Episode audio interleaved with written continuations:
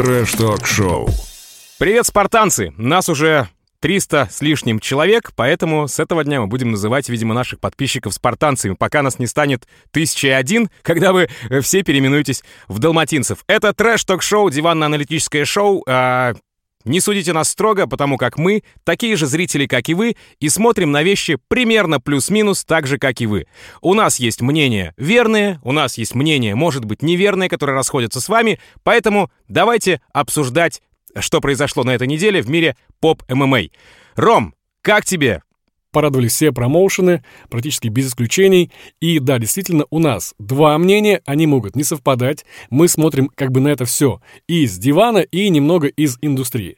Я напомню, что Тим Вокс у нас является непосредственно закадровым голосом хардкора, то есть вы можете слышать его практически во всех выпусках, там на объявлениях профайлов. И смотрим на это все из индустрии, то есть как создатели э, всяких подкастов, блогов и там еще прочих штук-дрюк. А, в общем, давайте переходить к боям. Трэш-ток-шоу. Предлагаю начать с фаворита среди кулачных промоушенов а, «Hardcore Fighting». У ребят уже без малого миллион подписчиков. И на этой неделе вышла вторая часть одной четвертой битвы за миллион. Были отличные рейтинговые бои, шикарный нокаут от Були, э, реабилитация Марата Гаспаряна, хоть и для победы ему пришлось пожертвовать своим носом. Ну, а имаму надо было прокачивать не внешний вид, косички там или пресс, а свою технику. А, хотя, как мы помним, с тренером, который выбывает за 19 секунд, наверное, это довольно сложно. Ну что-то я увлекся. Тем, хочешь ли ты какие-то а, бои отметить перед обсуждением боя вечера? Да не просто так показывал, пока ты говорил про имама, что типа вот он пальцем показывает, пальцем вот э, о том, что Марат себе нос разбил. Ну как, не сам себе, конечно, Марат нос разбил, но тем не менее. Я считаю, что этот джентльменский поступок, он был, ну, мимо кассы, что ли, потому как э, ты вышел в клетку, дерись, а все остальное за тебя уже рефери решит. Если рефери решит остановить бой из-за того, что у человека нос там хрустнул, сломан и так далее, то тогда он его остановит. Остановит, в смысле. Инициатива наказуема, вот что я хочу сказать. А, инициативу проявил, и ему это стоило, э, собственно говоря, победы. Он проиграл в этом бою. А, хочу отметить, вот ты сейчас задаешь мне вопрос, э, какие-то бои хочу отметить или нет. Я хочу отметить Макса Топора, а, который пока что выигрывает, но все мы прекрасно помним эм, Сначева, который также полетел на э, Эмиля, полетел, полетел, полетел, а потом Получил. Эмиль ему щелкнул, тот упал. Здесь с Максом Топором такого не получилось, но тем не менее, а, рано или поздно, мне кажется, найдется тот соперник, который а, выцелит всю эту историю и на отходе ему разочек щелкнет, и вот тогда уже глухой нокаут будет у Макса Топора. Максу я лично желаю только побед и очень сильно желаю Максу смотреть за тем, что происходит в октагоне, а не просто лететь вот этой вот силой богатыря. Все, в принципе. А, больше остальные бои рейтинговые. Я больше ничего для себя по факту не отметил, если мы э, сейчас не перейдем к бою 1-4 финала. А, ну да, э, лес рубит, щепки летят, особенно если топором рубит. Ну, а, да, действительно, давай будем, наверное, обсуждать бой вечера, а именно Самбрас и Джуарян. Я напомню да. нашим э, слушателям и, так скажем, зрителям, что мы как раз ставили на товарища Джуаряна в такой пропорции 70 на 30. Но, честно говоря, даже вот когда я сделал ставку эту, я такой потом подумал, 11 килограмм перевеса. И как бы, ну, Джуарян, конечно, молодец, но как они это будут? И все-таки этот наш, так скажем, фаворит, он побеждает и делает свое дело. Я смотрел этот видос, серьезно, смотрел этот видос на скорости 0.25, то есть 4 раза медленнее, чем обычно я смотрю. Потому как Мартин Лютер настолько лютый, что он ну, его невозможно смотреть в нормальной скорости. Очень быстрые удары, очень быстрые а, такие размены происходят, а, и очень было сложно Самбросу, мне кажется, соответствовать этому ритму, который изначально Мартин задал. Но, тем не менее, были а, моменты. Не был, конечно, Самброс легкой прогулкой для Мартина Лютера, но за счет этой скорости мы половину ударов Мартина могли просто пропустить. А я смотрел на медленной скорости и ни одного удара не пропустил. И вот там все самое интересное, в том плане, что я полностью согласен с решением судей. Полностью. То есть как? а, мнение товарища Кимчи ты не разделяешь. То, что Самброс под его подсчету а, победил. М-м, нет, может быть, Кимчи просто не смотрел на медленной скорости. А, Влад, посмотри, пожалуйста, этот, этот бой на медленной скорости. Вот все будет тебе все сразу четко понятно. Может быть, ты пересматривал его 10 раз, но тем не менее а, в замедленном. Тут он прям как все как Брюс Ли какой-то, просто лупит и лупит, лупит и лупит. И точность максимальная, максимально точен. Вот если бы а, в третьем раунде Джуарян упал на колено, то тогда я бы, конечно, может быть, Самбросу и победу и отдал. Но этого не произошло.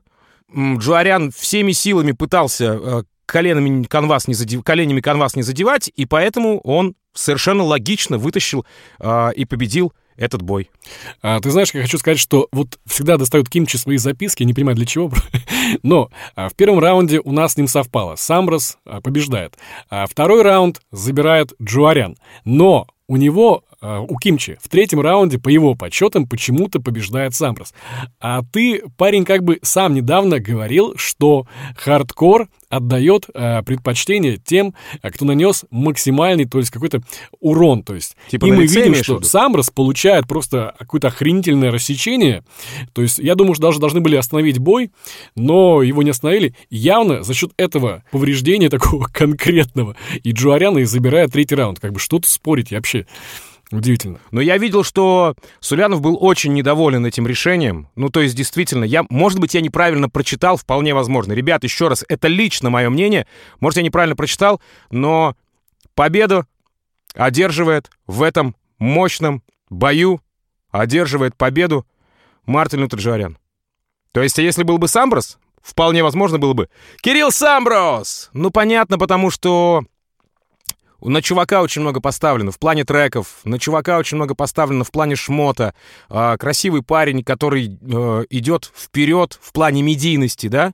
А, и поэтому промоушену все-таки, как бы то ни было, для просмотров, для монетизации тех или иных моментов надо, чтобы такие бойцы яркие выигрывали. Но, тем не менее, есть еще и сильные бойцы. Хотя я не говорю, что Самброс м, слабенький парень. Не, нифига. Просто есть еще а, менее яркие, но сильные, мощные, как Мартин Лютер Джуарян. Это лично мое мнение. А, слушай, ну я считаю, что э, гораздо проще научить боксера читать рэп, чем рэпера бить по лицу. То есть я думаю, Джуаряну Джей-Зи не быстренько согласен напишут... с тобой будет сейчас.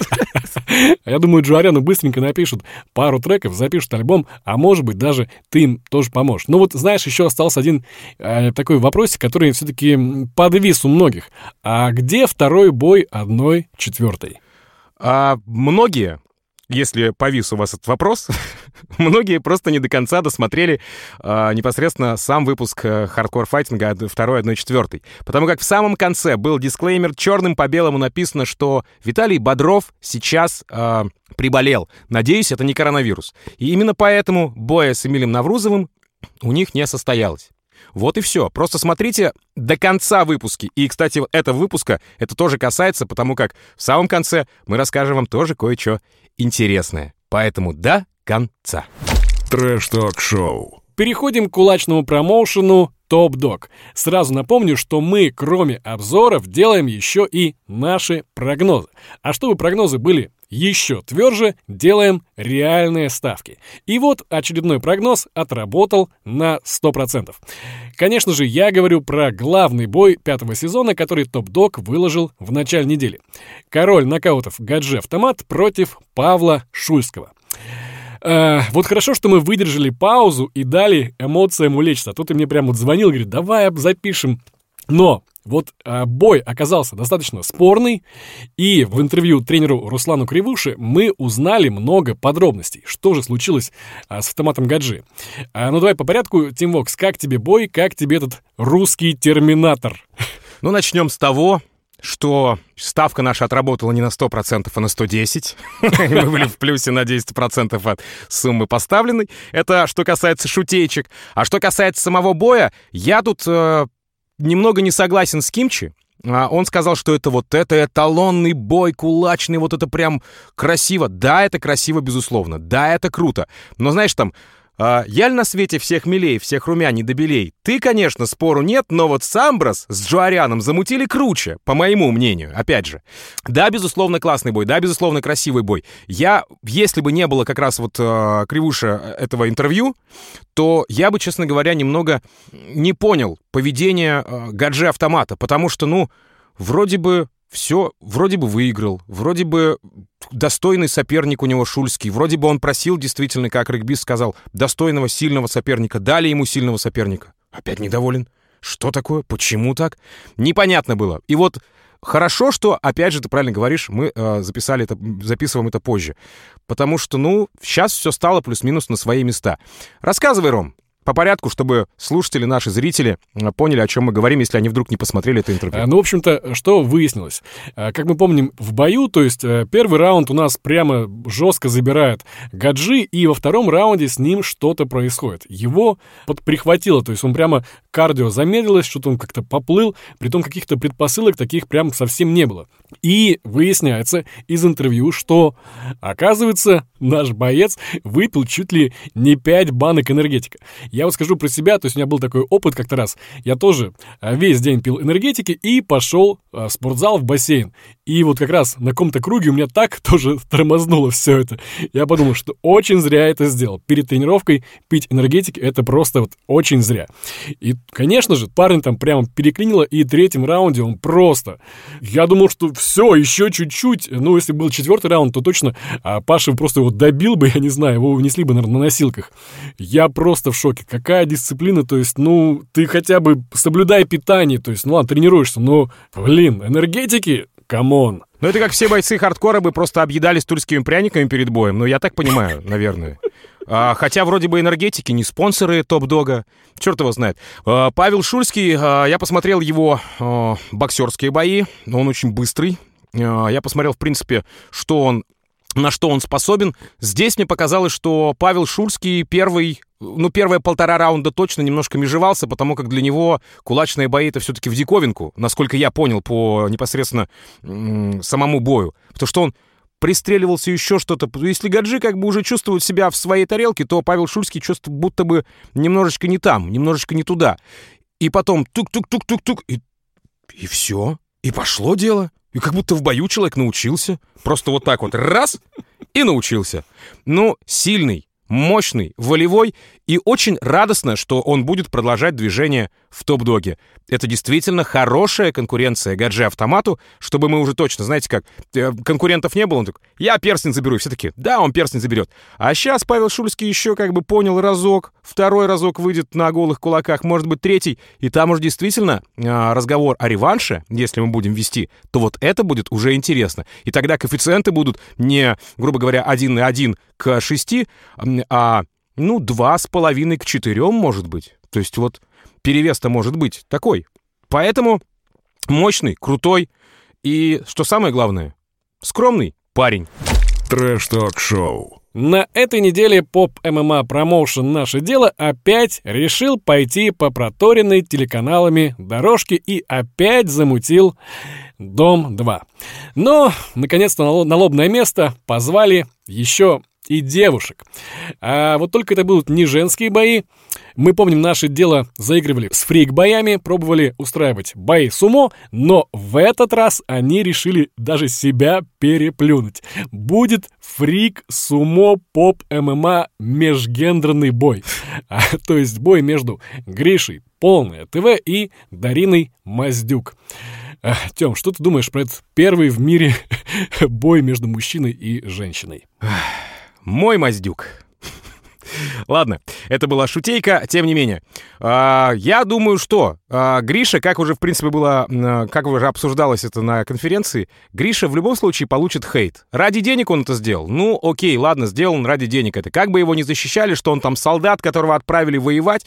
Не, нифига, на самом деле. Он мог отказаться. Понятно, что он ради бабла, но выиграет. Бабу избил, проиграет, баба избила. Ну, в таком дурацком а, положении парень оказался или окажется в скором времени, но тем не менее, хорошо договорились.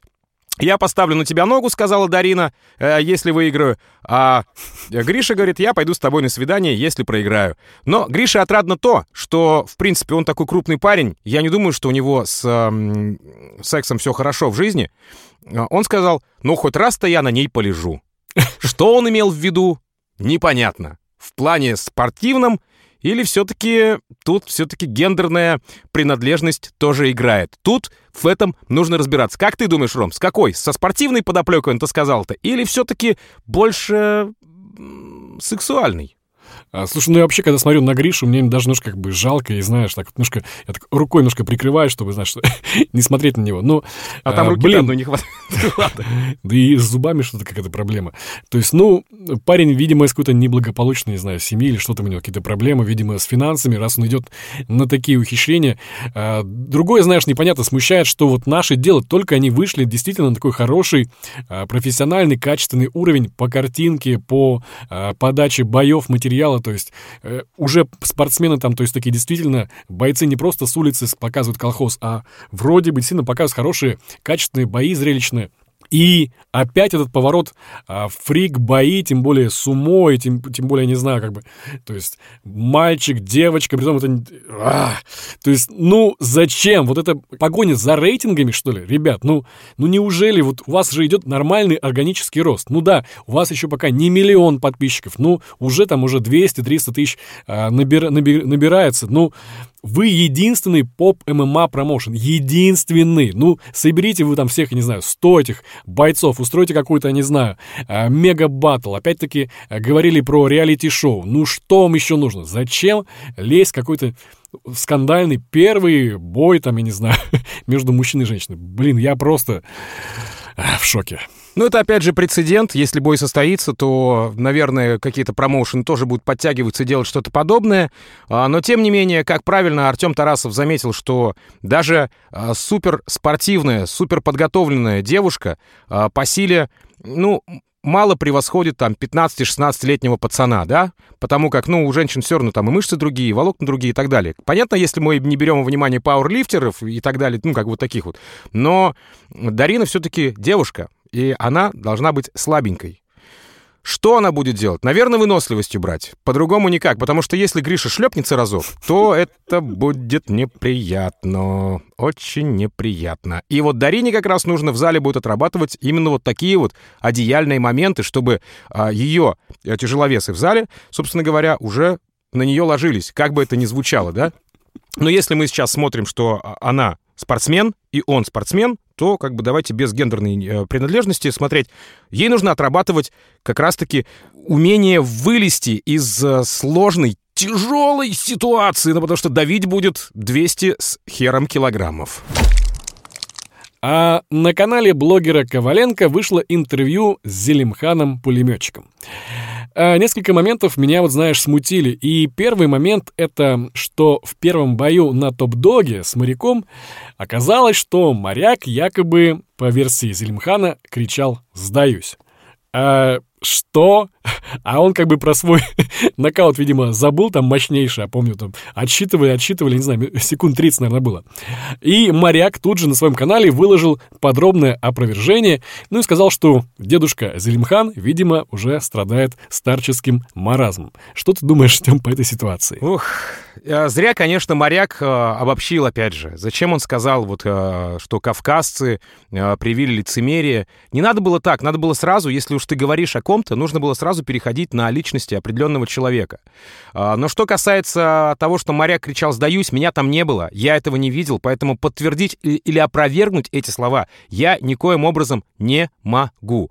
Но если моряк говорит, что такого не было, и что был там глухой нокаут и так далее, то я могу сказать, что это просто не что иное, как подогрев э, интереса, подогрев внимания перед боем. И как сказал пулеметчик в интервью Святу Коваленко, что как бы, как бы то ни было, бой там не бой, но он все равно достаточно тепло относится к, с уважением к моряку.